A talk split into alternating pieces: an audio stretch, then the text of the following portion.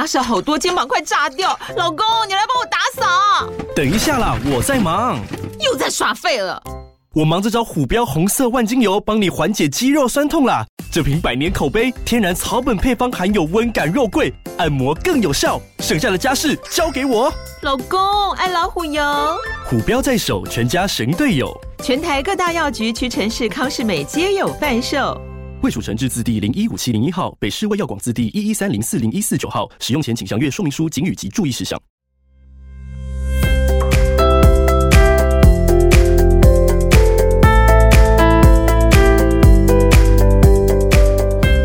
大家好呀，欢迎回到花花姐姐的故事频道，在故事开始之前，记得先关注花花姐姐说故事频道。如果喜欢的话，也不要忘记给予五星好评，也可以留言给花花姐姐，给花花姐姐更多的鼓励哦。金鱼有鳃吗？金鱼通过气孔和肺呼吸，所以它们没有鳃。鳃是所有鱼类的一个显著特征，它们用这些来过滤周围水中的氧气。金鱼没有用于呼吸的鳃，它们必须浮出水面才能呼吸海平面以上的空气。地球上现存最大的动物是什么呢？答案是蓝鲸。蓝鲸是地球上体型最长和体重最重的动物。甚至还比古代的恐龙还要大，长达三十公尺以上，重达两百公吨以上，足足有三辆校车那么长，十五辆校车那么重呢。蓝鲸之所以可以长到这么大，全都是海洋因的缘故。海洋提供足够的生长空间，海水的浮力能够抵掉重力。让蓝鲸的体型发展不会受到限制。蓝鲸主要吃磷虾等小型甲壳类。蓝鲸会打开囊状般的下颚，吞入数以万计的磷虾，合嘴后利用上颚的须将海水流出，大量的磷虾就会留在口中。蓝鲸也是世界上最大声的动物。蓝鲸在与伙伴联络时，会使用一种低频率、震耳欲声的声音。这种声音有时能超过一百八十分贝，比你站在跑道上所听到的喷气式飞机起飞时发出的声音还要大。发出的声音甚至远在八百公里外的地方都可以测到哦。大约每六个月，蓝鲸的耳朵内就会新生一层耳蜡。耳蜡除了保护耳道、帮助声波传入内耳，还可以用来测量蓝鲸的寿命。原理呢，跟树木的年轮很相似。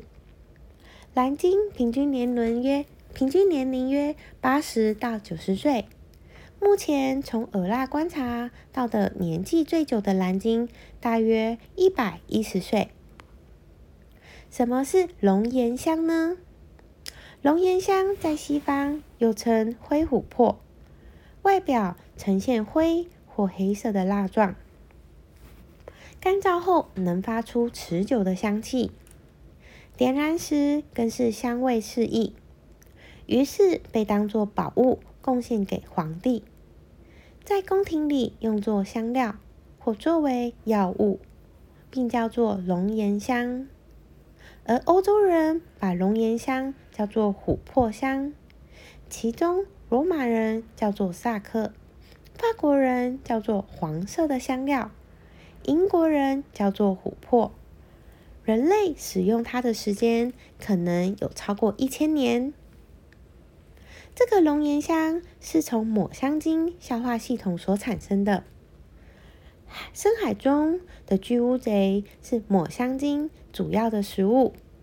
乌贼的肉比较软，但鸟喙状的颚片和内骨骼却难以消化，通常呢就会残留在胃中。这些不容易消化的物体，在抹香鲸的肠道中会分泌一些物质，包裹这些东西。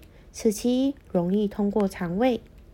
时间久了，累积的分泌物导致体积越来越大，最终就会排出精的体外。这就是熔岩香的由来。金鱼在生态圈也扮演着重要的角色。这里呢，我们就以须鲸跟齿鲸两方面来说。须鲸扮演着调节浮游生物的生长，因为须鲸的主要食物就是浮游生物。浮游动物主要吃的浮游植物，海洋中大部分的氧气。和大气中六成的氧气都是由浮游植物制造的。如果没有鲸鱼的存在，大量浮游动物会吃进浮游植物，氧气产量就会大幅减少。齿鲸会吃大型软体动物，而这些动物每天会吃掉大量的鱼类。齿鲸呢，可以维持海洋中鱼类的平衡。数世纪以来，金经常被作为桌上佳肴或是工业产品的原料。大部分金的数目已经相当稀少，像是蓝金、鹿脊金、龙脊金等濒临绝种。估计现今全球蓝鲸约有五千到一万五千只，族群呈现上升趋势。潜在的威胁包含渔业致业致死。船只撞击、噪音与有机化合物等污染海洋，导致其繁殖力下降。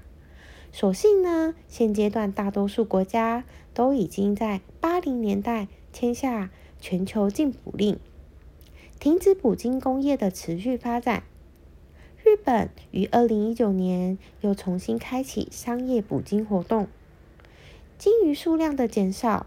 会影响整个生态平衡，也逐渐的跟我们人类的生活产生息息相关的联动关系。所以，保育动物不只是帮助动物，更是帮助我们自己哦。金鱼的故事就先说到这里，你们猜猜下一次会说什么故事呢？那我们就下次见啦，拜拜。